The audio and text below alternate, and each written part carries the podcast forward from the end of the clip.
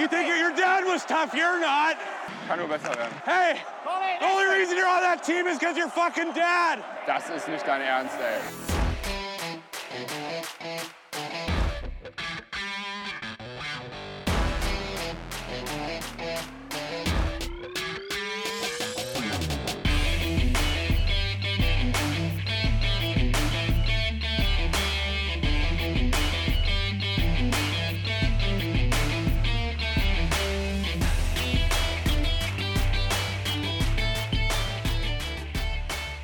Montagabend, kurz nach halb elf. Hallo, liebe Leute, zu einer neuen Ausgabe von Trash Talk, unserem lieben, kuscheligen, flauschigen, kleinen, gemütlichen DEG-Familien-Podcast. Ähm, es ist, glaube ich, die 16. Ausgabe. Hallo, André. Guten Abend, Milan. Guten Abend, liebe Zuhörer. Hallo, Daniel. Guten Abend an euch DEG-Fans und Eishockey-Fans. Und Eishockey-Fans. Ja, willst du damit sagen, DEG-Fans sind keine Eishockey-Fans? Doch, aber es gibt auch tatsächlich noch einen Eishockey-Kosmos außerhalb der DEG, habe ich festgestellt. Ja, aber der ist ja irrelevant. für dich, für mich. Man muss auch über den Tellerrand gucken. So nämlich. Ja, ähm, dabei ist auf unserem Teller genug, worüber wir eigentlich uns äh, austauschen könnten, nämlich zuletzt drei Niederlagen in Folge gegen Iserlohn in Iserlohn und gestern in Krefeld. Das obwohl man nach den Verletzungen von äh, Marc Zanetti und Johannes Johannessen nochmal nachgelegt und mit Jan Brejčak einen slowakischen Verteidiger verpflichtet hat. Ähm, André. Also, ich, ja. Ja, bitte. da war ich etwas schneller als du, entschuldige.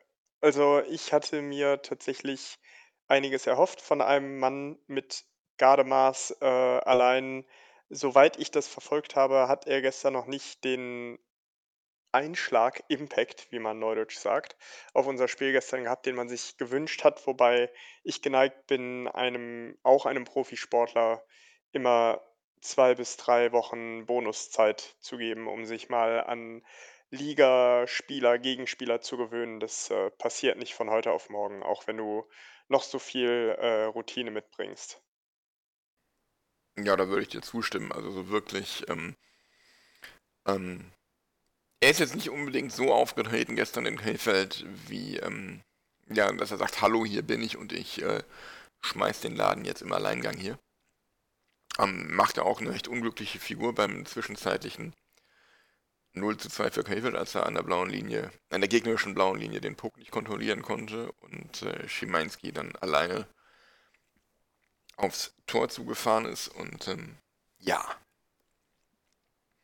Hoffen wir, dass sich das noch etwas, dass er sich noch steigern kann in den nächsten Wochen, aber etwas Zeit sollten wir ihm geben. Wie war denn dein Gesamteindruck ansonsten, Milan, von ihm? Ja, er ist halt groß groß und breit und ähm, ja, ich glaube, es ist, die Mannschaft scheint im Moment allgemein nicht so in einer guten Verfassung zu sein, dass ihm das den Einstieg leichter macht. Also glaube ich, ähm, ich bin einigermaßen guter Hoffnung, dass er uns doch helfen kann. Ähm, aber so positiv fand ich seinen ersten Eindruck gestern dann nicht. Hat also, wenn wir wenn wir über die Mannschaft reden und über gute Eindrücke und so weiter, ähm, kann man sagen, dass die dass das DEG-System, das in der ersten Saisonhälfte eigentlich wunderbar funktioniert hat und gegen jeden funktioniert hat, egal wie der Gegner hieß, äh, im Moment vielleicht aus Kräftemangel nicht funktioniert? Teilst du diesen Eindruck, Milan? Oder würdest du das als, als Grund sehen, warum es nicht so gut funktioniert? Ja, die These hatte ich ja schon eher. Ne? Ich habe ja schon öfter mal die Frage gestellt, ob es dieses, was wir immer als Kreishockey und das Spiel verwalten wollen, identifiziert haben, ob das vielleicht auch daran liegt, dass die Kraft einfach nicht reicht, diese Art von Eishockey über 60 Minuten konstant Spiel für Spiel aufs Eis zu bringen. Und ähm, vielleicht ist es wirklich so, dass die Kraft dafür fehlt. Andererseits muss man sich aber auch mal die Frage stellen, was ist mit so Spielern los, die eigentlich Leistungsträger der Mannschaft sein sollten. Was ist mit Kenny Olymp? Ich glaube, der hat seit 10, 15 Spielen kein Tor mehr gemacht. Da muss man auch mal gucken, was ist da eigentlich los? Wieso läuft es da nicht? Maxi Kammer hatte ja auch eine richtig schlechte Phase. Nur hat er gestern endlich mal wieder ein Tor gemacht. Aber ähm, mit dem Torschießen tun wir uns im Moment sehr, sehr schwer. Da ähm, wird meiner Meinung nach zu kompliziert gespielt. Und ähm, ja, Krefeld gestern, zwei der Tore ganz einfach. Das eine ein Alleingang, weil man einen Puckverlust an der blauen Linie erzwungen hat. Das andere Bulli gewonnen, Schuss, Abherler Tor. War grandios schlecht verteidigt, wenn man sieht, wie Lessio da durch die halbe Abwehr spazieren kann und dann völlig frei plötzlich vorm Tor steht und den Abstauber versenken kann. Das war phänomenal schlecht verteidigt. Äh, Lehrbuch dafür, wie man Defensivbully nicht verteidigen sollte. Und ähm, ja, über unsere Bully-Stärke müssen wir gar nicht erst sprechen, glaube ich. Ja, das ist katastrophal, aber da, da haben wir auch zuletzt drüber diskutiert. Wenn du, wenn du die ersten paar Sekunden des Spiels nicht, ähm, nicht bestimmen kannst, rennst du der Musik erstmal hinterher und das ist halt mindestens ein Zweikampf mehr, den du gewinnen musst. Das heißt, das ist äh, zusätzliche Energie, die du aufwenden musst, um um das Spiel bestimmen zu können. Jedes Mal. Jedes verlorene Bully ist immer, ist immer ein Zweikampf, den du gewinnen musst oder einen Meter mehr, den du machen musst, um in Puckbesitz zu kommen. Das kann so nicht funktionieren auf Dauer. Also irgendwann kann man diese, diese verlorenen Bullies nicht kompensieren. Und das kann man vielleicht mal in einem oder in zwei Spielen, aber für meine Begriffe nicht auf die Dauer einer Saison. Und vielleicht, also Vielleicht denke ich da zu sehr von der von der Mücke bis zum Elefanten, aber vielleicht ist das der Grund einfach, weswegen wir im Moment so grandios verkacken in schöner Regelmäßigkeit. Weil wir die Bullies verlieren, oder wie?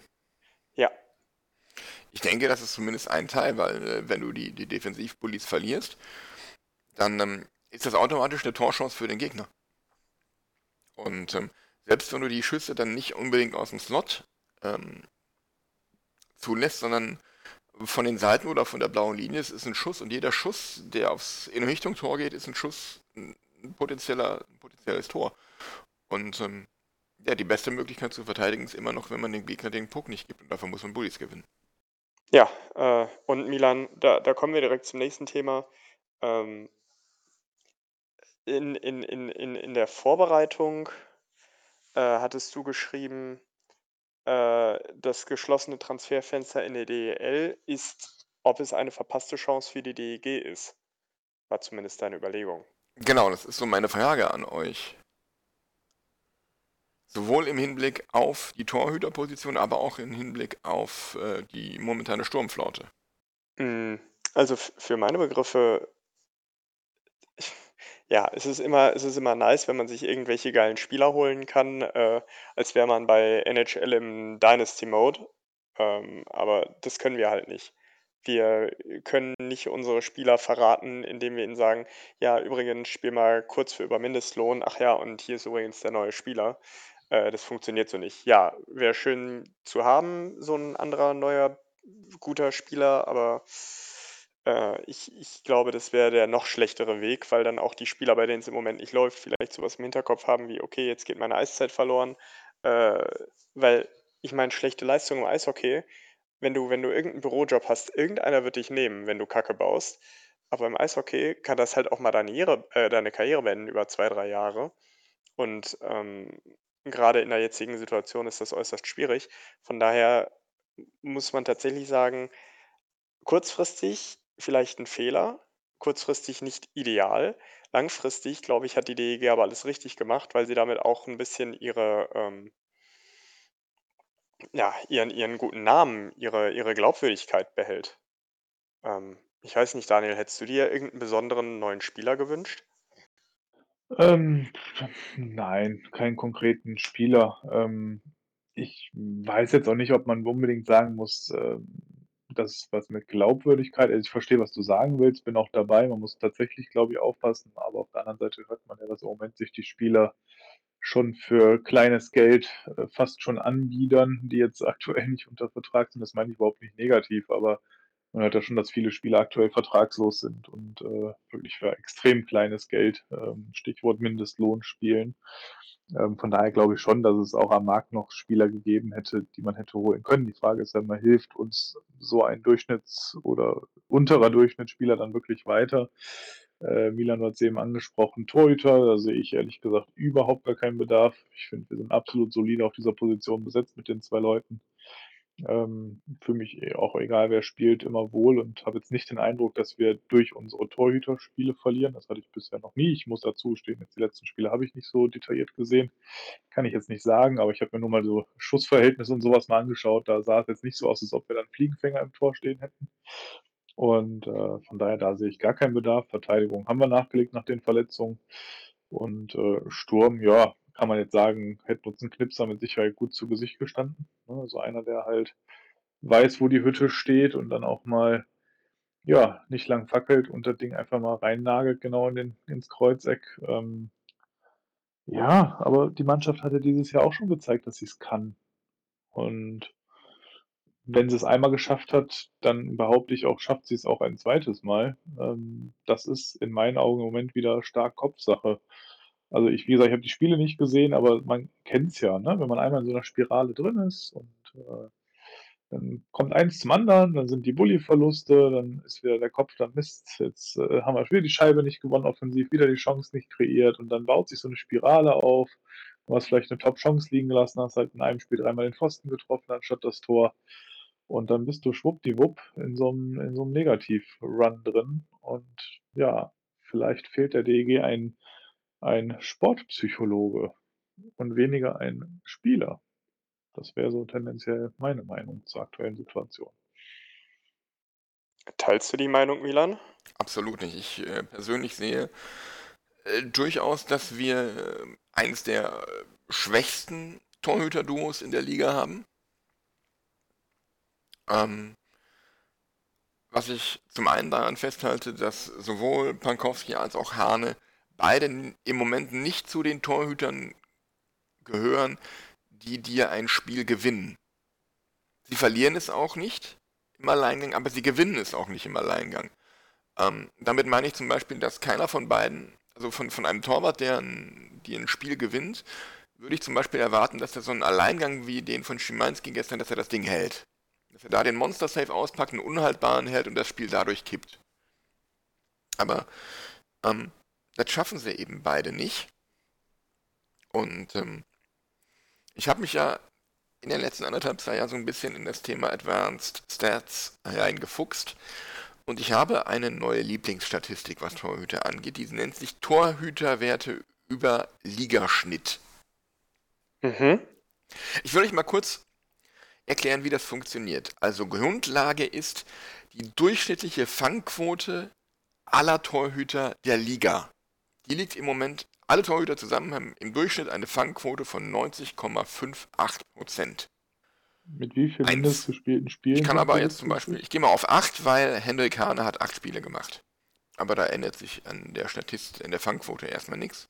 Die Fangquote im Ligaschnitt liegt bei 90,58% Und diese Fangquote wird dann umgerechnet auf die Anzahl der Schüsse, die der jeweilige Torwart aufs Tor bekommen hat.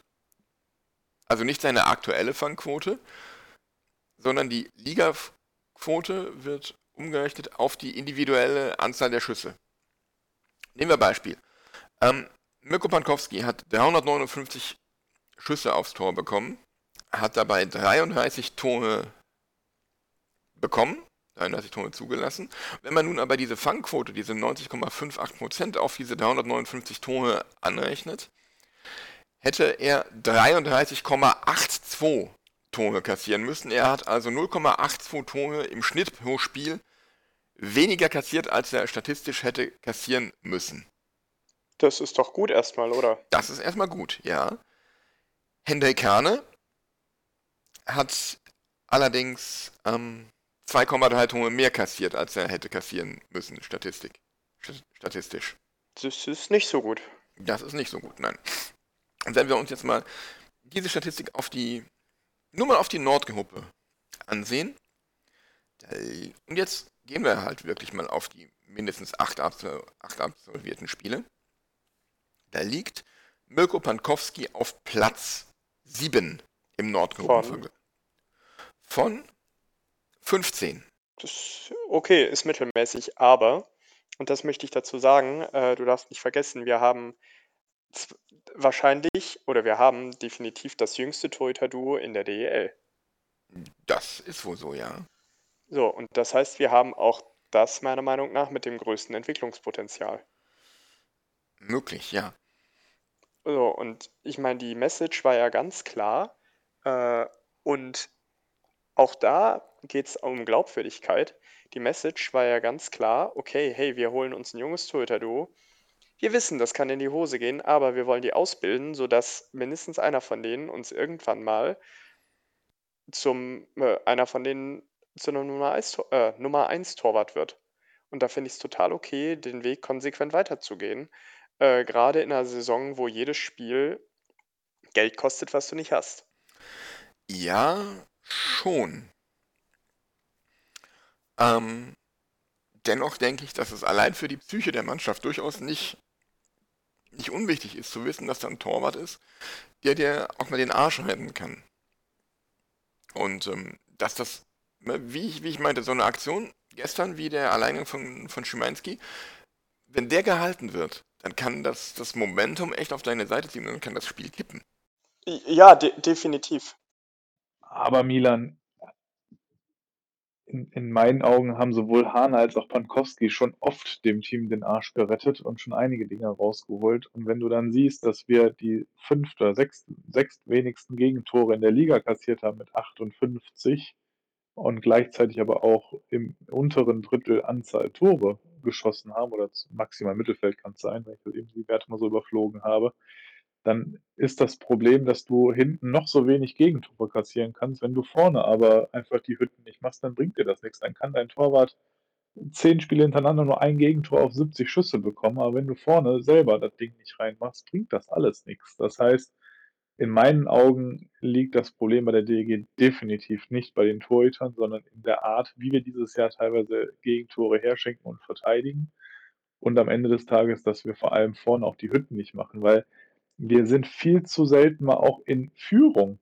Der Druck, der auf dem Team lastet durch Rückstände, durch lange Unentschieden in den Spielen. Wir brauchen einfach mal mehr erste Drittel, wo wir mit einer Führung herausgehen. Mich würde zum Beispiel echt mal interessieren, du bist ja ein Statistikfuchs, wie viele Spiele der Saison sind wir mit einer Führung in die erste Drittelpause gegangen? Und mit wie viel, in wie vielen Spielen sind wir mit einer Zwei-Tore-Führung unterwegs gewesen? Ich glaube, da fehlt es uns immens. Und das würde dem Team und allen Sicherheit geben auf dem Eis. Und dann würde die Defensive ein Stück weit besser spielen und so weiter. Ich glaube, uns leckt es einfach an Torgefährlichkeit und damit an der Möglichkeit, mal aus einer Führung heraus zu agieren und das regelmäßig. Ja, den, den Eindruck habe ich nämlich auch. Ähm, Genau, Milan, mach das mal. Das ist gar keine schlechte Idee. Was mir so Und ähm, auffällt, in der Zwischenzeit habe ich eine Quizfrage an euch. Diese, diese Statistik, Torhüterwerte über Ligaschnitt. Was glaubt ihr, wer ist da der Beste in der Gruppe Nord? No, sa- sa- wie heißt, sag mir nochmal, wie die Statistik heißt. Torhüterwerte über Ligaschnitt. Das heißt, die haben Das heißt, weniger Gegentore bekommen, als sie sollten. genau. Matthias Niederberger. Der ist auf Platz 3. Äh, Dann Maxwell von Bremerhaven. Der ist auf Platz 2. Andi Jenike. Andi Jenike ist richtig. Andi Jenike kass hätte äh, kassieren müssen, wenn man die Statistik umrechnet. Also die, die Fangquote auf die genommenen Schüsse. Ähm, hätte er kassieren müssen 59,92 Tore. Kassiert hat er 49. Also 11 Tore weniger. Ja, und äh, also ich, ich, ich habe aber gerade noch einen anderen Gedanken. Äh, wenn man, wenn man jetzt mal von dieser, von den Torwartstatistiken weggeht, um ein Spiel bequem zu gewinnen, brauchst du in jedem Spiel eigentlich, also damit du jedes Spiel gewinnen kannst, musst du eigentlich drei Tore pro Spiel machen. Und das hat die DEG tatsächlich. Jetzt sind wir aber in einem recht torreichen Jahr. Das heißt, du brauchst mal dreieinhalb, um jedes Spiel bequem gewinnen zu können. So, und das erfüllt im Moment nur eine Mannschaft und das ist Berlin. Berlin ist die einzige Mannschaft in der Gruppe Nord, die so spielt, offensiv, dass sie jedes Spiel gewinnen kann. Mit äh, fast vier Toren im Schnitt. In der Gruppe Süd ist es viel ausgeglichener. Äh, da hast du nämlich alleine drei Teams, die ja, mindestens mal dreieinhalb Tore pro Spiel machen mit Ingolstadt, München und Mannheim. Und äh, abgesehen davon, dass da, dass da auch die Teams bis auf den letzten äh, etwas besser dastehen. Da haben beide, die beiden, obwohl, nee, ich erzähle gerade Quatsch, tatsächlich sind sich die Gruppen sehr ähnlich, sehe ich gerade. Beide, also Platz 6, 5 und 4, haben so um die drei Tore, bisschen schlechter pro Spiel geschossen und grob um die drei, natürlich hinten, äh, hinten in den Tabellenplätzen etwas mehr, äh, bekommen. Das ist tatsächlich ein ganz interessantes Bild. Aber das spricht halt dafür, dass du äh, mindestens mal dreieinhalb im Schnitt machen musst, um zu gewinnen.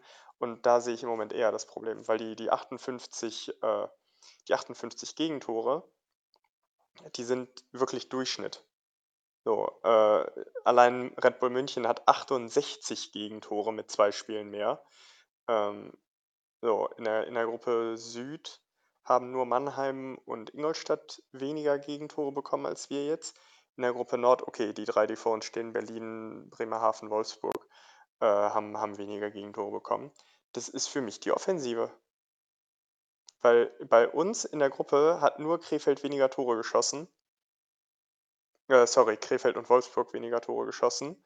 Und in der Gruppe Süd hätte nur Nürnberg weniger Tore geschossen.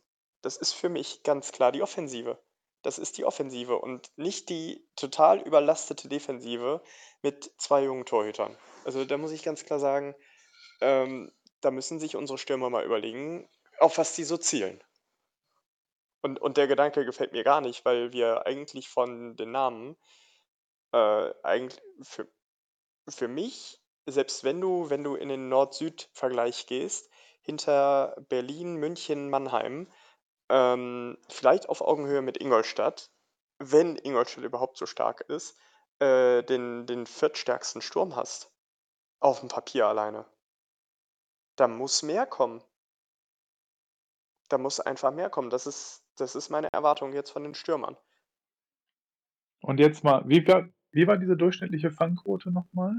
90,58. Na, guck mal. Ja. Okay. Ist die DEG ja mit der Schussquote ziemlich annähernd genau da, wo sie bei den gegnerischen Torhütern im Schnitt jetzt overall stehen müsste, weil die hat ja eine Schussquote aktuell von 9,48. Das ist ja bis auf 0,6 jetzt, äh, oder ja, nee, 0,6. 0,06, so, ist es ja äh, dran, um gesamt auf 100 zu kommen, sodass du also sagen kannst, wenn die DEG spielt, spielt sie, schießt sie so die Tore aktuell, dass sie zumindest den Ligaschnitt erfüllt. Aber Ligaschnitt ist halt Durchschnitt. Ja, und genau das ist, das, die DEG spielt Durchschnitt. Die DEG spielt einfach durchschnittliches Eishockey. Und dazu zählt auch, dass du, also insgesamt durchschnittliches Eishockey, und dazu zählt auch, dass du starke Phasen hast und dann schwache Phasen hast. Das ist einfach durchschnittliches Eishockey in Summe dieses Jahr. So weh mir das tut, das nach dem starken Start zu sagen. Und so leid mir das tut für übrigens Spieler wie äh, Jensen, die Minuten fressen ohne Ende und ein geiles Eishockey spielen. Das nur mal nebenbei. Ja, absolut. Es gibt übrigens, wenn man die ganze Liga mal in den Blick nimmt, noch einen Torhüter, der besser ist als Andi Jenike. Der kassiert nämlich ähm, über 16 Tore weniger, als er eigentlich müsste. Safe der von Ingolstadt. Nein. Quapp von Krefeld. Nein. Das ist Joachim Eriksson aus Schwenning. Oh, ja, ja, okay, das ergibt sogar Sinn. Ja. Ähm, Schüsse. Wir waren ja bei unserer Offensive. Was glaubt ihr denn, wie viel Prozent unserer Schüsse wir aus dem Slot abgeben? Ähm, wir, es, es sollten mehr sein. Ich glaube, es sind im Moment so 26 Prozent. Daniel? 40 Prozent. Daniel ist näher dran, es sind 41,94 Prozent. Und dann schießen wir so wenig Tore?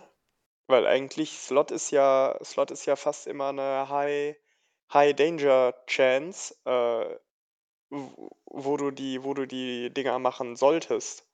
Äh, also, ich meine jetzt mal umgekehrt, ich, ich guck, ich lese mir gerne mal sowas zu den Advanced Stats in der NHL durch. Und klare Aussage ist und klare Logik ist, je näher du ans Tor drankommst, desto höher ist die Wahrscheinlichkeit, dass du triffst. Ja, das ist so. Ist, ist, also ich wüsste jetzt keinen Sport, in dem das nicht so ist. Fällt mir gerade mal so ein.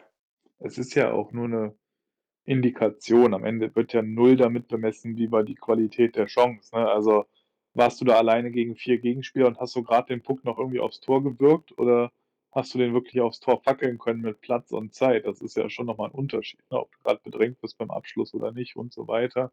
Äh, von daher, ohne, ohne auch mal die Qualität einzelner Schüsse sich mal so ein bisschen detaillierter anzuschauen, finde ich schwer daraus eine wirklich konkrete Ableitung zu machen.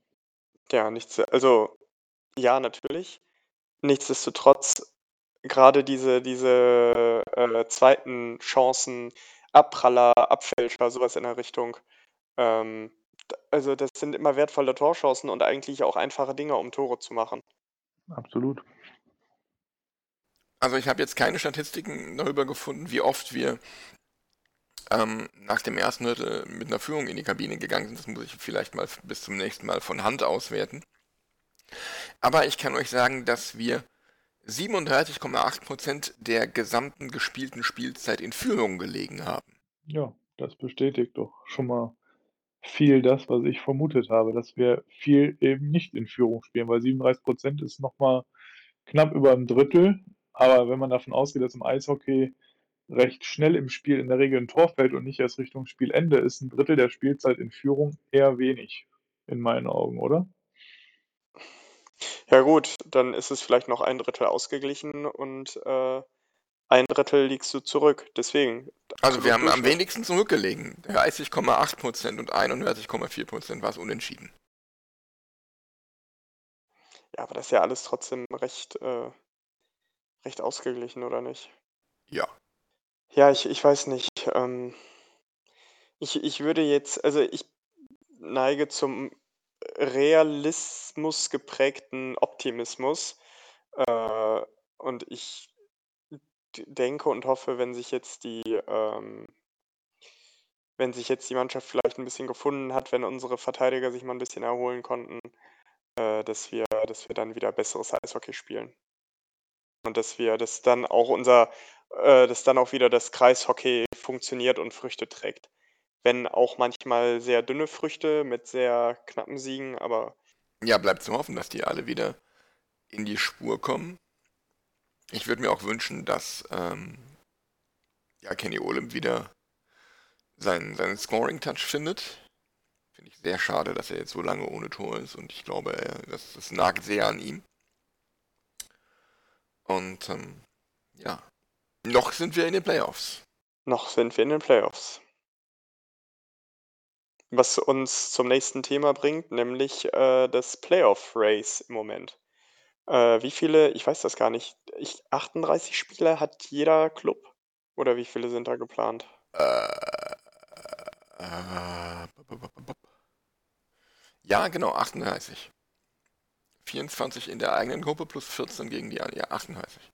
So, das heißt, 60% sind jetzt gespielt und äh, außer dass Berlin an diesen Playoffs teilnehmen wird und außer dass sehr wahrscheinlich Mannheim an diesen Playoffs teilnehmen wird, ist noch nicht, und dass Krefeld nicht teilnehmen wird und Nürnberg nicht, ist noch kein Wort gesprochen für meine Begriffe. Da ist alles drin für die DEG vom zweiten bis zum sechsten Platz. Zum zweiten sind sechs Punkte, zum sechsten sind es vier Punkte. Also, it's anybody's Playoffs in der Gruppe Nord und in der Gruppe Süd gleiches Spiel. Äh, Schwenning ist da im Moment äh, im Mittelfeld als Vierter, hat 13 Punkte Rückstand auf äh, München. Okay, das ist etwas schwieriger, aber nur drei Punkte Vorsprung auf Straubing. Also da kann noch alles passieren. Da ist richtig Musik drin dieses Jahr. Ja, spannend ist es auf jeden Fall. Und ich bin auch sehr gespannt, wie das am Ende ähm, im Süden ausgeht. Ähm, was glaubst du denn, wer, wer im, im Norden in den Playoffs ist, Milan? Im Norden in den Playoffs. Ich muss da erstmal in die Tabelle gucken. Also Berlin auf jeden Fall. Bremerhaven denke ich auch. Puh. Also mein Bauchgefühl sagt mir, wenn es so weiterläuft wie zuletzt, dann sagt mir mein Bauchgefühl, dass Iserlohn uns noch überholt. Ist zwar jetzt ein ziemlicher Hot Take und eine ziemliche unpopular, unpopular Opinion, aber ähm, Ja, Iserlohn hat nur eine heiße Reihe, aber die haben jetzt den Bruder von dem Whitney, glaube ich, mit dazu geholt. Und wenn der die zweite Reihe mit ans Laufen kriegt, zusammen mit dem recht unkonventionellen Coaching-Stil von Brad Tapper, der mich phasenweise beim, beim Auswärtsspiel in Berlin an Don Jackson erinnert hat, ähm, sehe ich die möglicherweise noch vor uns. Aber spannend wird es halt erst, wenn der Süden dazukommt. Das ist eine völlige Wundertüte. Und ähm, ich halte den Süden durch die Bank weg eigentlich fast für stärker als den Norden. Also da bin ich tatsächlich bei dir. Ich glaube, dass die äh, ersten drei, wenn nicht sogar die ersten vier Südteams, sprich Mannheim, München, Ingolstadt, Schwenning, äh, Berlin Probleme machen könnten, wenn die, wenn die gegen die spielen. Aber Daniel, wen siehst du denn äh, in der Gruppe Nord in den Playoffs? Äh, in meinen Augen gehen die Playoffs so aus, wie wir aktuell stehen. Berlin, Bremerhaven, Wolfsburg und DEG sehe ich in den Playoffs. Wobei ich denke, dass sogar die DEG noch mit Wolfsburg tauscht. Hm, interessant. Ähm, Na gut, Bremerhaven wäre mir zumindest in den Playoffs lieber als Berlin. ja, das definitiv. Oder spielen wir über mit dem Süden? Nee, ne? Äh, das, das, ich glaube, das steht noch zur Diskussion, oder? Oder ist das Halbfinale äh, innerhalb und Finale dann über? Ich weiß es nicht. Gefühlt liest man auch jeden Tag irgendeine andere Überlegung. Also, ja. Aber also in der, in der Gruppe Süd, äh, glaube ich, wird es. Oder wird dann nicht eine Gesamttabelle erstellt? Ich, Milan, ich habe keine Ahnung. Ich habe so viel schon gelesen. Gut. Wir können ja nicht alles wissen. Genau. Aber wo wir gerade im Süden unterwegs sind und ihr so oft schon über Ingolstadt gesprochen hat, habt, erratet mal, wer seit einigen Tagen auf der DEL-Homepage im Kader des ERC Ingolstadt aufgetaucht ist. Cameron Mann. Nein, Sondern. Timo Pielmeier. Oh, das ist interessant, aber wozu? Die sind doch eigentlich ganz gut bestückt im Tor. Richtig. Es war doch der, der so äh, unschön vom Hof gejagt wurde, weil er die Gehaltskürzung nicht mitgehen wollte. Ja, ich meine, äh, wenn er in der zweiten Liga nichts findet, äh, zur Not frisst der Teufel fliegen, wa? Ja, wahrscheinlich hat er da auf Kassel oder Frankfurt spekuliert, aber die haben ja ihre Torhüter. Ja, also, äh, soweit ich das aus Ingolstadt mitbekommen habe, ist der Pielmeier, ja. Also waren sie gar nicht unglücklich, dass sie den losgeworden sind, aber vielleicht ist er dann der, der Notfall-Backup. Der Standby-Backup, wie Augsburg sich auch einen verpflichtet hat. Ich kann übrigens nachreichen. Das Viertelfinale wird gruppenintern gespielt, das Halbfinale dann über Kreuz. Ah ja, danke. Gut, das werde ich haben. Ja, aber es, flie es fließt noch viel Wasser den Rhein runter, bevor wir, bevor wir da was sagen können. Also ich denke, wir können mal ganz bequem noch den März abwarten, äh, bis, wir, bis wir uns da echt Gedanken machen und vielleicht ist selbst dann noch keine Vorentscheidung gefallen. Wir werden das Ganze sicher beobachten. Ähm, gut. Sollen wir mal einen Blick in die, in die NHL werfen? Ich bitte unbedingt darum. Du bittest unbedingt darum. Worüber möchtest du denn sprechen? Ähm, als Boston-Fan äh, ist, habe ich eigentlich zwei Szenen im Kopf, über die ich sprechen möchte. Äh, das eine Mal gab es Eiersalat und das andere Mal Kopfsalat. Ähm, und beides hat einen Spieler von Boston betroffen. Die erste Szene ist äh, in, dem, in, dem, in den Back-to-Back-Games ähm, von den Bruins gegen die Capitals. Und zwar gab es da einen Spieler bei den Bruins, der kein Kind von Traurigkeit ist, der auch einen recht stabilen Eindruck macht, Trent Frederick, der sich eigentlich mit Ovechkin prügeln wollte und der dann nach unendlichen Provokationen sich zu einem Stockstich in die Nüsse hat hinreißen lassen äh, und dafür tatsächlich eine 5000 Dollar Strafe bekommen hat. Ähm, und am nächsten Tag habe ich ein Meme dazu gesehen, äh, wie Ovechkin die Worte in den Mund gelegt worden sind, 5000 Dollar, damit wische ich mir den Arsch. Und genauso fühlt es sich auch an. Äh, während zum Beispiel Brad Marchand vier Playoff, äh, äh, zwei, zwei Playoff-Spiele, das Äquivalent zu vier Hauptrundenspielen in der Gewichtung, an Sperre bekommen hat für, eine ähnliche, für ein ähnliches Vergehen, kriegt Ovechkin einfach nichts und darf im Spiel gegen Boston ran. Ähm, und noch schlimmer fand ich tatsächlich, dass äh, der Check von Tom Wilson an der Bande gegen den Kopf eines Bruins-Spieler als Bandencheck gewertet wurde und Wilson als überführter sogenannter Repeated Offender, sprich Wiederholungstäter, eine Sperre von sieben Spielen bekommt. Was ein völliger Witz ist, weil der schon so viele Leute zur Klump gefahren hat. Ähm, also das, das finde ich echt nicht okay. Ich habe mir, das, mir das Video mehrfach angeguckt. Das wird, äh, wenn man es bei YouTube sucht, sieht man den Hit aus wirklich allen Winkeln, die man sich vorstellen kann. Und aus keinem Winkel ist es ein fairer Hit. Oder Milan? Erstmal muss ich dir in einem Punkt widersprechen, denn ja, Tom Wilson hat eine Vorgeschichte, was solche Aktionen angeht, aber er wurde bei der ähm, Urteilsbemessung nicht als Repeated Offender äh, verurteilt, weil seine letzte Sperre mehr als 18 Monate zurückliegt. Das ist ein, das ist ein fucking Witz. Das ist ein echter Witz. Weil ganz ehrlich. Die, Regel, die Regels sind die Regels. Ich mag die Regels nicht. Mhm. Ja, also äh, das, das, das Fachblatt äh, oder das Online-Fachblatt vielmehr, das ich am liebsten zur NHL lese, nämlich äh, The Hockey News. Ich glaube auch eine der, der fachkundigsten und größten Seiten im Eishockey-Universum für Hintergrundberichte.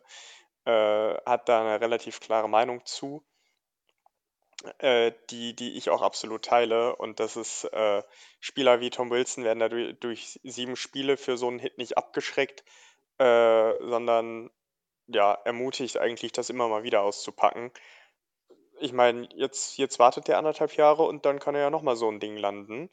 Ähm, und ich sehe da einfach keine Entwicklung, weil klar, Brad Marchand ist kein Kind von Traurigkeit. Der hat früher die Spezialität gehabt, Leuten mit der Hüfte, weil er eben so klein ist, mit der Hüfte gegen die Knie zu checken, sodass die einen Salto schlagen, äh, ist dann irgendwann dazu übergegangen, die Leute mit einem Schläger anzugehen, ähm, den Beinchen zu stellen, wirklich alles, was Gott verboten hat. So, und zuletzt, we weißt du, wofür Merchant das letzte Mal eine Sperre bekommen hat?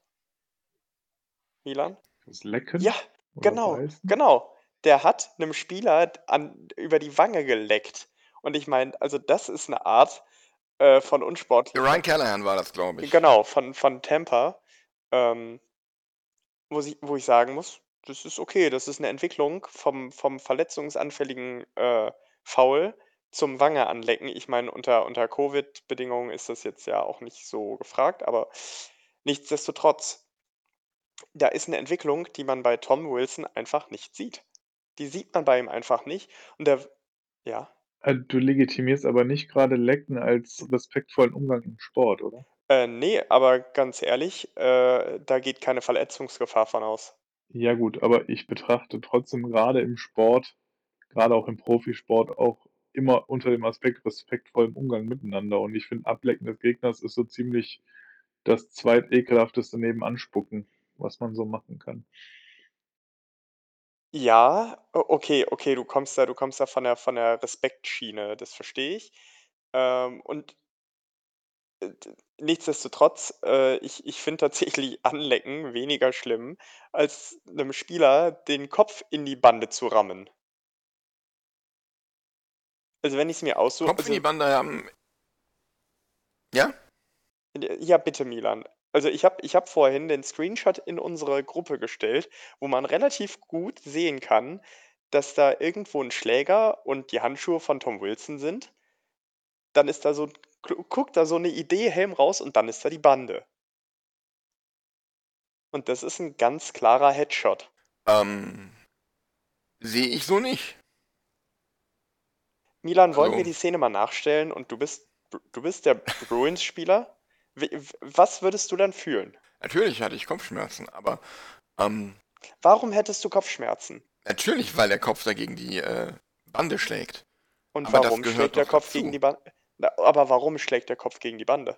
Weil ich gegen die Bande gecheckt werde. Aber Und an welchem mich Körperteil? auch am Kopf, aber nicht zuerst am Kopf. Und deswegen ist es für mich kein Kopf Check gegen den Kopf. Äh, Also für mich ist der Initial Contact, wenn man jetzt mal von vielleicht ein paar Millimetern Schulter ausgeht, wo der wirklich nur drüber streicht, ist der Initial Contact der Kopf. Für mich ist es äh, die Schulter. der Arm. Also, ich habe mir das auch oft angesehen auf YouTube, auf Twitter, auf allen möglichen Kanälen. Und mein erster Gedanke war, oh, hart, aber sauber. Das ist nicht sauber, Milan. Das ist nicht war, ne, in, ist in keinem im- Sport der Im ersten sauber. Moment in der, in der realen Geschwindigkeit habe ich gedacht, ja, hart, aber sauber. Weil ähm, mir stand direkt an der Bande, okay, er kommt von der Seite, er sieht ihn nicht. Genau, er kommt, er steht an der Bande, der Gegner kommt von der Seite und Er steht nimmt, an der Bande, er steht direkt an der Bande. Er steht nicht so an, die, diese, diese gefährlichen 1 Meter oder was das da ist, von der Bande weg, sondern er steht direkt an der Bande. er ist Das nah, heißt, er fliegt nicht mit dem Kopf voran irgendwie da rein, sondern er steht an der Bande und wird gegen die Bande gecheckt. also für mich ist der Kopf weit genug weg, als dass er eine Beschleunigung in die Bande erfahren kann, wo er dann zum Stehen kommt. Ähm, ich weiß nicht, ob du das Zitat von dem, von dem Top Gear-Moderator Jeremy Clarkson kennst. Nein. Geschwindigkeit hat noch niemanden umgebracht. Das plötzliche Stehenbleiben ist das, was die Leute umbringt. So, und genau so ist das gelaufen. Der Kopf wurde beschleunigt und kam in der Bande zum Stehen. Und das, weil es einen massiven Kopfkontakt gegeben hat. Ja, aber es war nicht der Principal Point of Contact. D doch, für mich definitiv. Daher ist es für mich kein, kein Check gegen den Kopf. Es ist ein, vielleicht ist es ein Bandencheck. Ähm, ja, ist ein Bandencheck, aber ob das jetzt sieben Spiele sein müssen und ob es da vielleicht nur die Aufregung drum gibt, weil es eben Tom Wilson war, keine Ahnung, aber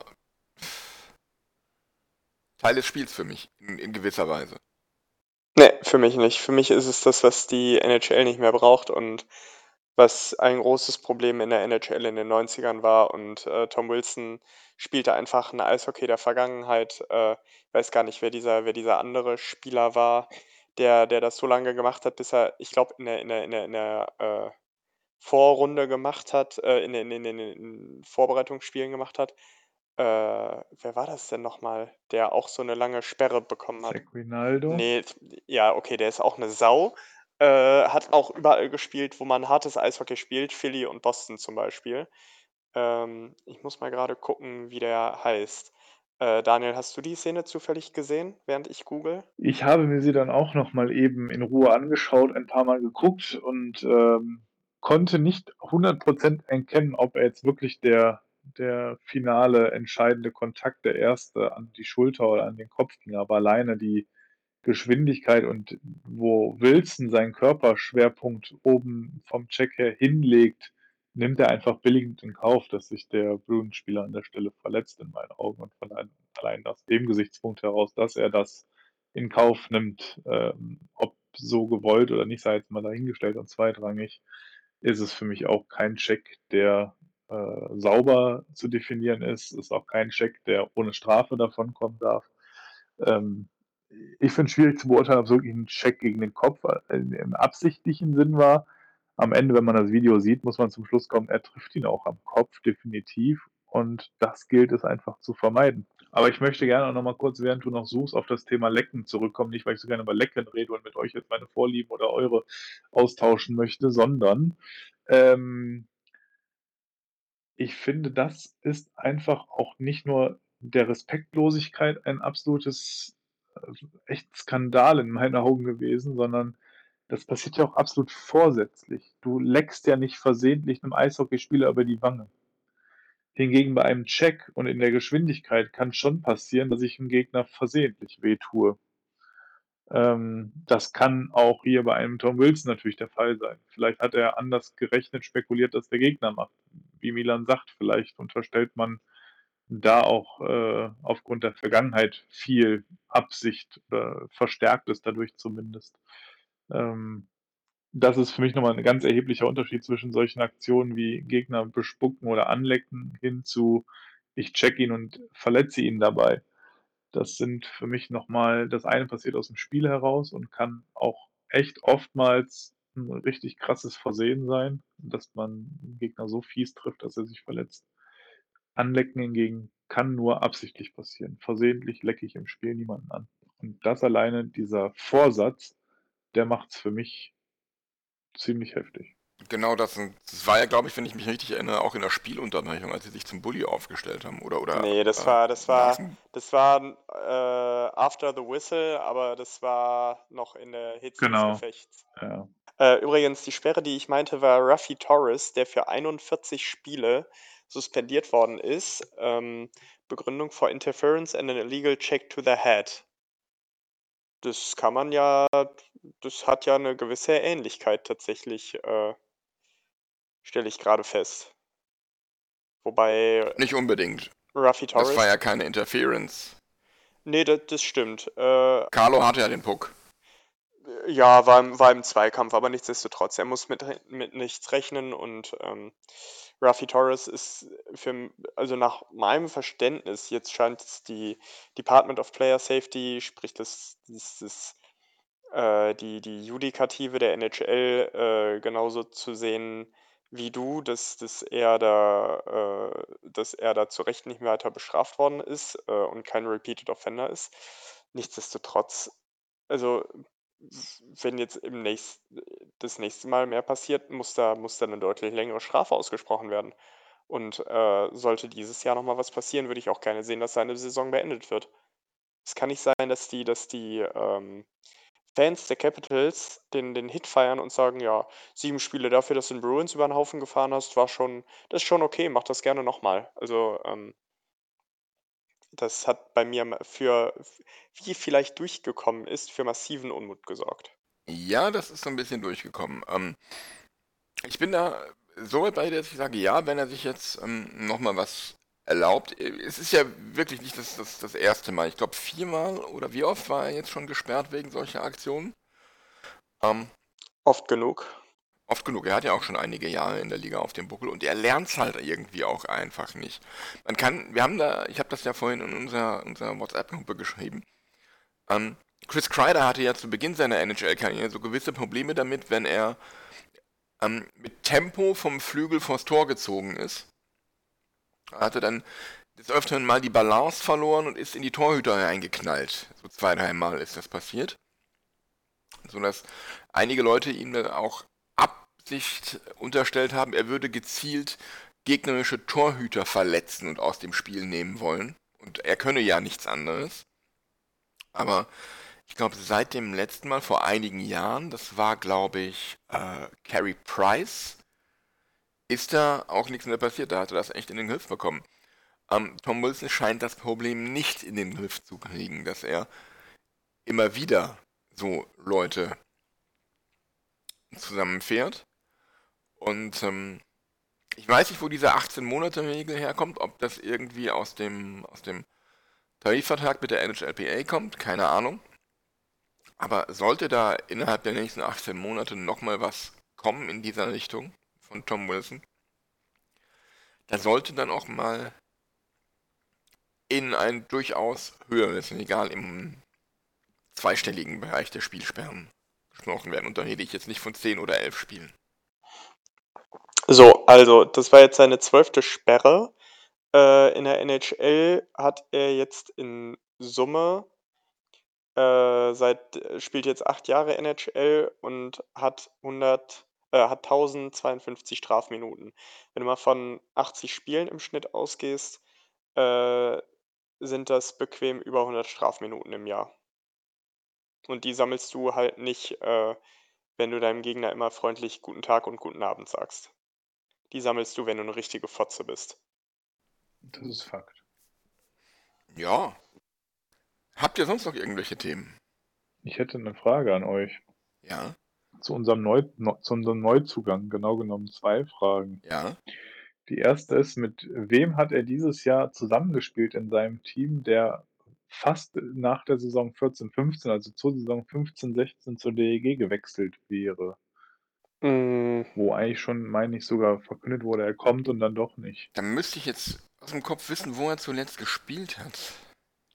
äh, das, das war aber nicht irgendwie Lukas. Der war bei Banska Bistrika. Banska Bistrika. Boah. Natürlich, wo auch sonst. Äh, das war aber hier nicht Lukas Wandtuch oder Brian Inachuk, die da ihre Tryouts hatten, ne?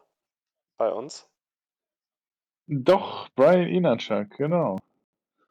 Der spielt aktuell in dem Team, wo er herkommt. Und jetzt wird es noch viel spannender. In der Saison davor, 1920, mit wem hat er da in dem Team zusammengespielt? Tyler Bescorani. Ja, genau. Waren Teamkollegen. Das hatte ich tatsächlich sogar gelesen, als die Verpflichtung kam. Stimmt. Ich habe ohnehin das Gefühl, dass die DEG einen Wohlfühlfaktor mitbringt für Spieler. Nicht umsonst äh, bekommen wir immer wieder Spieler vermittelt von irgendwelchen Spielern, die bei uns gespielt haben, wie zum Beispiel Corbinian Holzer ja Drew Paris uns angeblich vermittelt hat. Ähm, gut, weiß ich auch nicht, wer wem da den größeren Gefallen getan hat.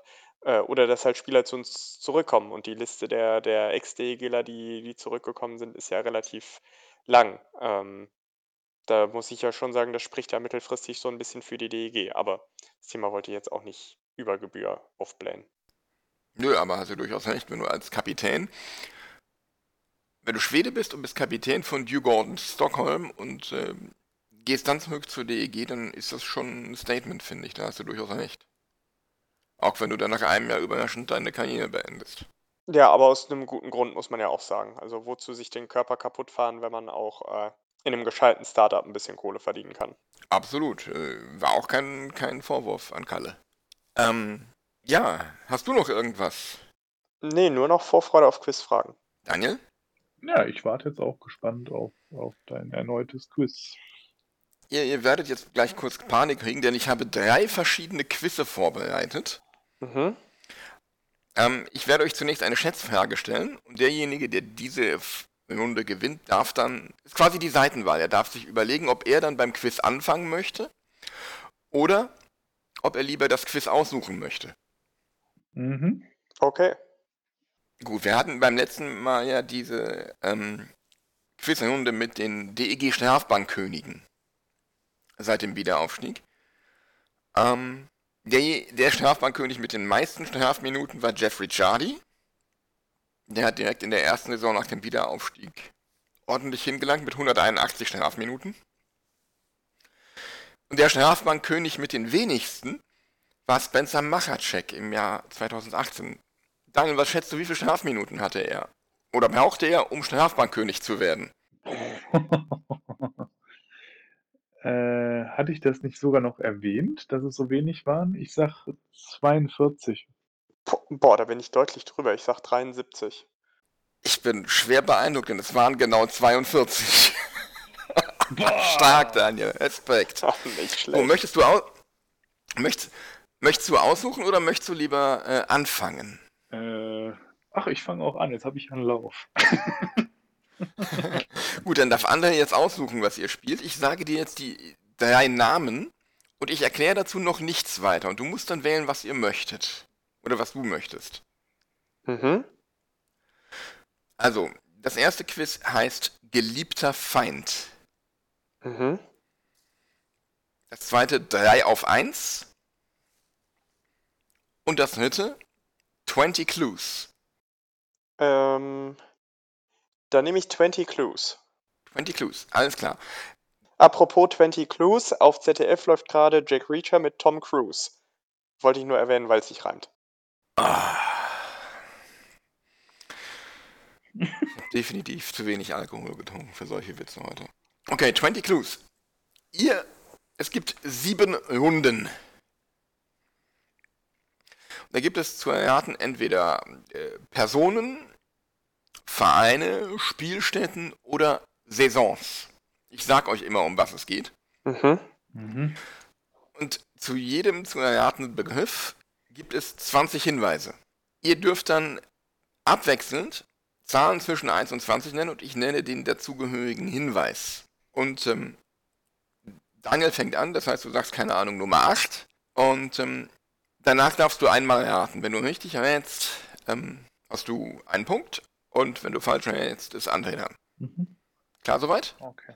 Dann, dann sage ich Nummer 9. Nummer 9. Es geht um eine Person. Danke für die Info. Nee, nee das, das war nur vorab. Nummer 9 ist. Nummer 9. Nummer 9 ist. Mein erster Club in Europa war Saipa La Penranta. La Pene Rampa. Ja. Ähm, muss ich was raten oder kann ich was raten? Du kannst, du musst nicht. Okay. Äh, nee, ich, ich warte mal noch auf einen weiteren Tipp. Das ist mir doch noch zu dünn. André, Ich nehme den Tipp Nummer 1. Nummer eins. Ich bin ein Mann. Super. Ich möchte nicht raten. Daniel, Gib mal Tipp Nummer 12. Nummer 12. Ich habe in Großbritannien gespielt. Andrew Hotham? Nein, Hm. Ich nehme Tipp Nummer 19. Nummer 19. Ich habe 33 Mal in der DEL auf dem Eis gestanden. Aber es geht um DEG-Spieler, ja? Ja, Ah, okay. Ja, wollte ich nur noch mal nicht, dass jetzt hier. mhm. Mensch, welcher DEG-Spieler war nochmal männlich? Ich überlege auch die ganze Zeit. hat früher Saipa Lapeenrand da gespielt. Möchtest du raten, André? ähm, wir hatten ihn gerade schon mal, ich versuch's trotzdem. Äh, Tyler Beskorani. Nein, Aus welcher Dekade eigentlich Spieler? Also All-Time-DEG-Spieler oder geht es jetzt wirklich um, wie wir es immer so zuletzt hatten, die letzten 21 Jahre? die letzten 21 Jahre. Oh, okay, ja, das ist auch nochmal ein wichtiger Hinweis. Mhm. Dann, achso, ich muss wieder eine Zahl nennen, ne? Ja, Äh, 14. die 14. Ich war an 10 Toren der DEG beteiligt. Das ist dünn. Oder wie wir in den Nachmetro-Saisons gesagt haben, die Hm. guten Spieler. äh, dann nehme ich Tipp Nummer 17. Die 17. Ich beendete meine Karriere im Alter von 31 Jahren. Ähm, Ich habe mich eben schon eine Idee gehabt. Ich glaube, ich habe eine Ahnung. Die wollte ich eben schon. ja, ich habe auch eine Idee. Ich, ich, würde, ich, ich würde jetzt mal Matt Hör nehmen. Nein. Nein. Ich will ohne weiteren Tipp lösen. Nein, Ja? ich weiß nicht, ob ich löse. Äh, Xavier Magic. Richtig. Boah, nicht Der schlecht. kam mir eben direkt in den Sinn. Als, als du so wenig Spiele hattest, diese 33 eben, das war für mich so, da erinnerte mich dran, dass das könnte bei dem hinkommen. Und das war halt auch so eine Nulpe. Der konnte halt irgendwie nichts. Zehn Torbeteiligung passte da auch gut zu. Tipp 20 wäre schön geworden. Ich bringe Magie ins Spiel. Gut, Ja. 1-0 für Daniel. Ähm, dann darf ähm, in der zweiten Runde geht es um eine Saison. Mhm. André darf anfangen. Ich nehme mal Tipp 20. Die Eisbären Berlin werden deutscher Meister. Wow, super. Das ist ja selten vorgekommen. Ähm, ich nehme 2005, 2006. Richtig. Ah. Also deinen Wissensschatz möchte ich auch haben, André. Respekt. Also es wären noch so schöne Hinweise drin gewesen. Toll. Alles kaputt gemacht.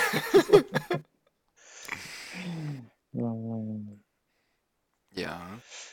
Gut, ähm, ja, Daniel, nochmal ein Ja. äh, Spieler. ja. Dann sag mal die 16. Die 16. In meinen Spielen für die DEG erzielte ich ein Tor und gab zwei Vorlagen. Markus Pöttinger. Nein. äh, ich nehme Tipp 7. Die Boston Bruins haben mich gedraftet. Willst du mich verarschen? What? Äh, äh, wer oder was ist ein Martin Hohenberger? Nein. Bruins haben gedraftet und er hat zwei Tore und einen Assist für. Ein Tor und zwei Vorlagen. Okay. Ah Gott, ich glaube, ich weiß wer.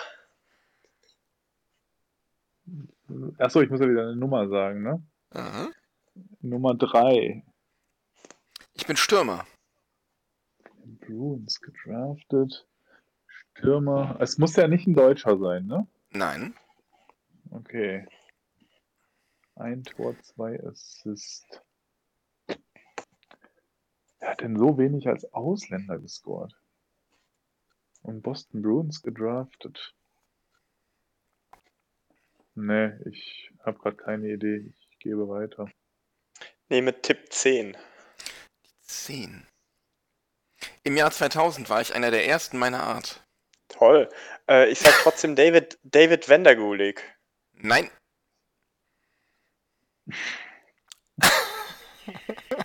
Jahr 2000 war ich der einer der ersten meiner Art? What the fuck? Auf den Tipp bin ich besonders stolz. Der verwirrt mich einfach nur. Okay, Das soll er auch. jetzt will ich Tipp Nummer 20 haben. Nummer 20. Ich habe 2006 den Stanley Cup gewonnen. Wer hat denn so einen Okay. Absturz hingelegt? Ich wollte gerade sagen. Ähm, Ich überlege gerade erstmal, wer 2006 den Stanley Cup gewonnen hat. Gegen die, haben die Oilers da nicht das Finale verloren, das letzte gegen.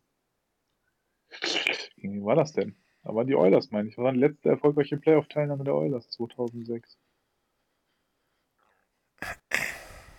Äh. Boah, wer kann denn da? Könnte, 2006? könnte, könnte Tampa gewesen sein. Hm, Ich mag das, wie man es bei euch jetzt denken hört. Bitte? Ich mag das, wie man es bei euch jetzt denken hört. Ja, ich gehe gerade so alle Spieler durch, die mir so einfallen und überlege, weil es muss ja wirklich auch eine Vollgraupe gewesen sein. Oder die hat nur zwei, drei Spiele für uns gemacht, weil wer bitte sonst? Also Hatten wir schon die Position? Nein. Sturm. Doch, Sturm. Hast du eben Sturm, Sturm. gesagt? Ich bin Stürmer, ja. Genau. Nee, ich, ich kann noch keinen Tipp abgeben. Mir fällt echt gerade nichts ein. Ich gebe nochmal zurück für den nächsten Tipp an. Okay, ich nehme Tipp ja. 19. 19. Ich habe neun Spiele in Europa absolviert. Doch so viele. Ähm,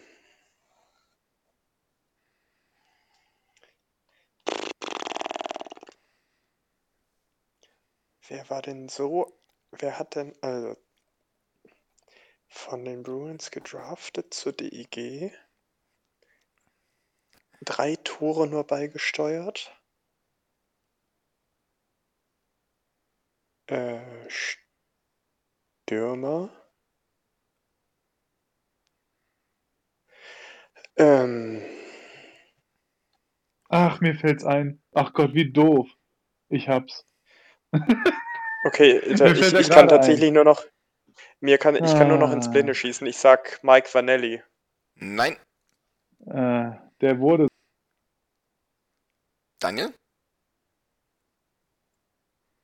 Ah, schade, Daniel hat aufgegeben. Das ist ja doof. Dann muss ich alleine weiterraten. Daniel, da bist du wieder.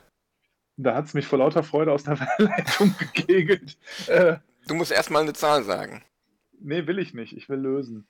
Äh, Kevin Adams. Richtig. Und der ist sogar, der ist sogar nach dem Aufenthalt bei uns Stanley Cup-Sieger geworden. genau. Oh, wie blöd. Oh, Und das Geile ist, ich habe den sogar noch damals empfangen. Da war ich mit der Videokamera an der Bremenstraße alleine, als der Bursche ankam und habe den die ersten Gänge in die Kabine begleitet. Ich trottel, da hätte ich doch dran denken müssen. Ah, Ja, Ja, ne? Schön. Der Tipp, der entscheidende war eben dieses nur neun Spiele in Europa. Dann war sofort klar, es muss ja ein Lockout-Spieler gewesen sein. Ja. Da blieb mir nur Kevin Adams so von, von allen, die mir so Genau. Und das mit dem einer der ersten seiner Art. Er Lockout-Spieler, wurde. ne? Nein. Ja, Lockout-Spieler war, aber 2000 einer der ersten seiner Art. Er wurde im Expansion Draft von Columbus gezogen. Hm, mhm. Es sind noch so schöne Hinweise dahin wie: Der größte Teil meiner Karriere verlief stürmisch. Hurricanes. Genau, mit denen hat er nämlich den Stanley Cup gewonnen. Ja, da, das weiß ich dann jetzt auch. Und er hat 607 Spiele in, eine, in der NHL gemacht, aber kein einziges für Boston. Ja gut. So, Äh, nächste Kategorie, die Zeit läuft. Nächste Kategorie. Okay, ein. Äh, mhm, was nehmen wir denn? Nochmal eine Saison. André. Mhm. okay, ich nehme Tipp 1. Marc Buffet wird Topscorer der Liga. Äh, Marc Buffet. Aha. Äh, 2004, 2005. Nein. Dann gibt mal Tipp Nummer 7. Sieben. Der Spieler mit den meisten Vorlagen war Brad Purdy. Oh, fuck. Ja, okay. Dann sage ich 2002, 2003. Das ist ein guter Tipp. Das ist ein sehr guter Tipp. Stark, Das Daniel. ist, das ist richtig stark, ja. Damit führt Daniel 3-1. Weil da ist doch Krefeld deutscher Meister geworden, oder? 2-3. Ja, genau. genau. War das Da starke Saison mit Brandner, Purdy und den Kollegen. Äh, Ja. Augusta war der dritte. Augusta Patrick war das Augusta, dritte, genau. Ja, genau, ja. Gut. Äh, André, möchtest du ein äh, Stadion, einen offiziellen oder einen Verein? Äh, ich nehme das Stadion. Das Stadion, okay. Äh, Daniel, sag mal eine Zahl. Die 7. Die 7. 1971 hatte ich endlich ein Dach über dem Kopf.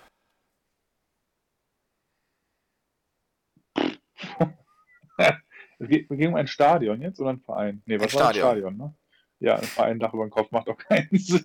So, bet so bettelarm sind sie nun auch wieder nicht. Äh, äh, wer hat denn so spät erst ein Dach bekommen? Die Bremenstraße nicht. Die war doch schon früher überdacht, oder? Oder war es tatsächlich die Bremenstraße? Boah, peinlich. Ich weiß nicht, wann man die Bremenstraße ihr Dach bekommen hat. Dann sage ich Mannheim. Nein, Also der Fried Friedrichspark. Fred Feuerstein Park. Fred Feuerstein-Park. Äh, ich nehme Tipp 4. Tipp 4. Moment. Früher hieß ich Schleifgerben. Welt? Äh, ich tippe auf das Kurt-Frenzel-Stadion. Richtig. Hätte ich jetzt auch gesagt, ja. Das ist ja das. Konnte jetzt eigentlich nur noch Augsburg sein, ja. Sehr schön. Gut. Äh, damit verkürzt André auf 3 zu 2.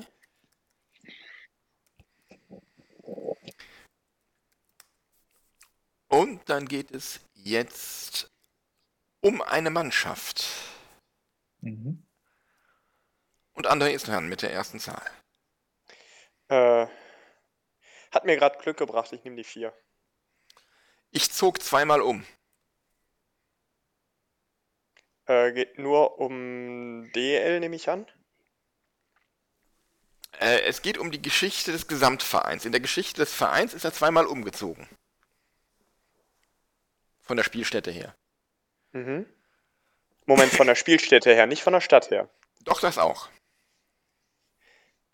Und es geht darum, welcher aktuelle DEL-Verein das ist?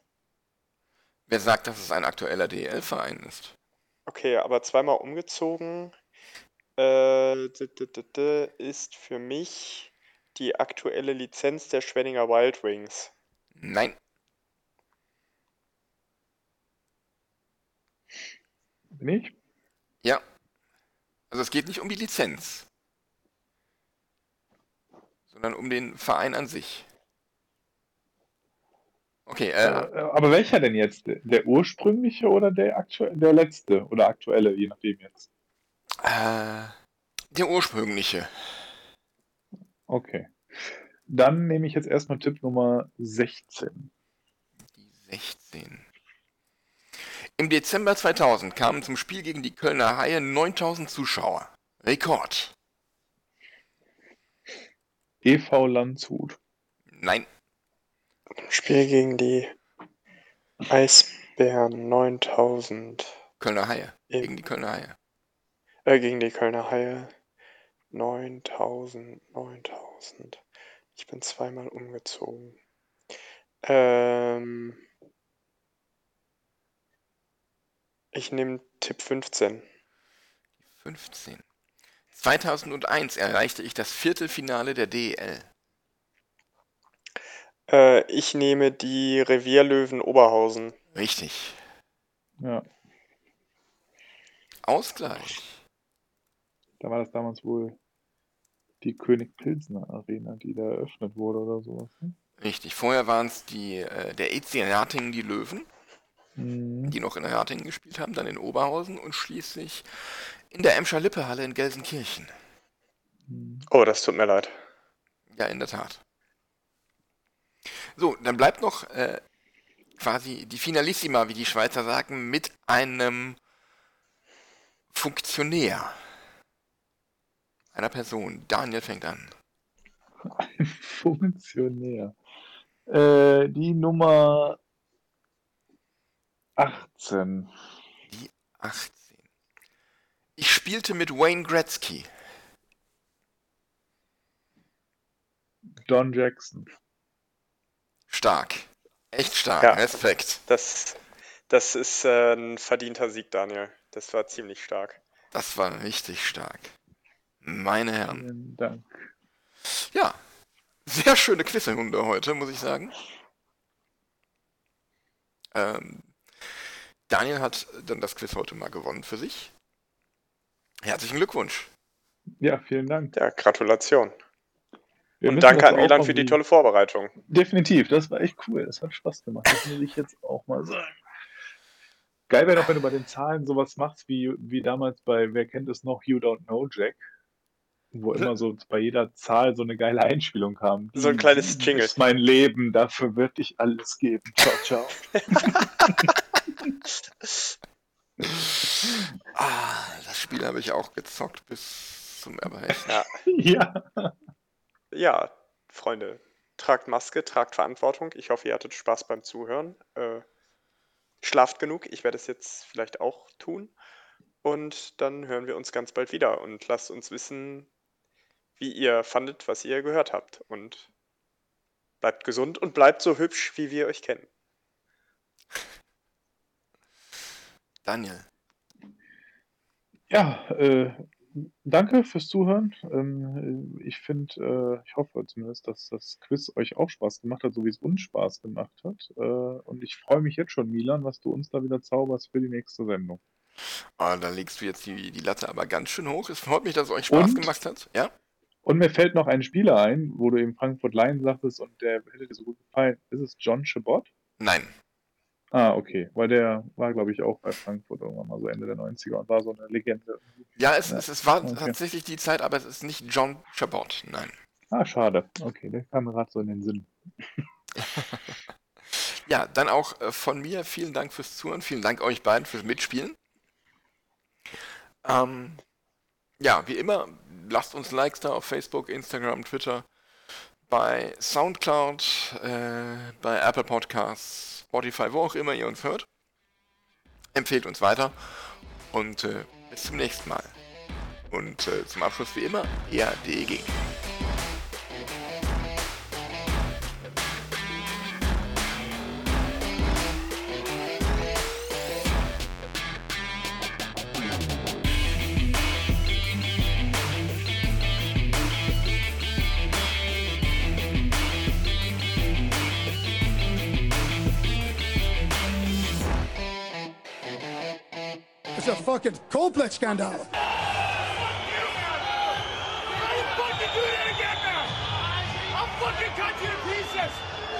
Fucking time.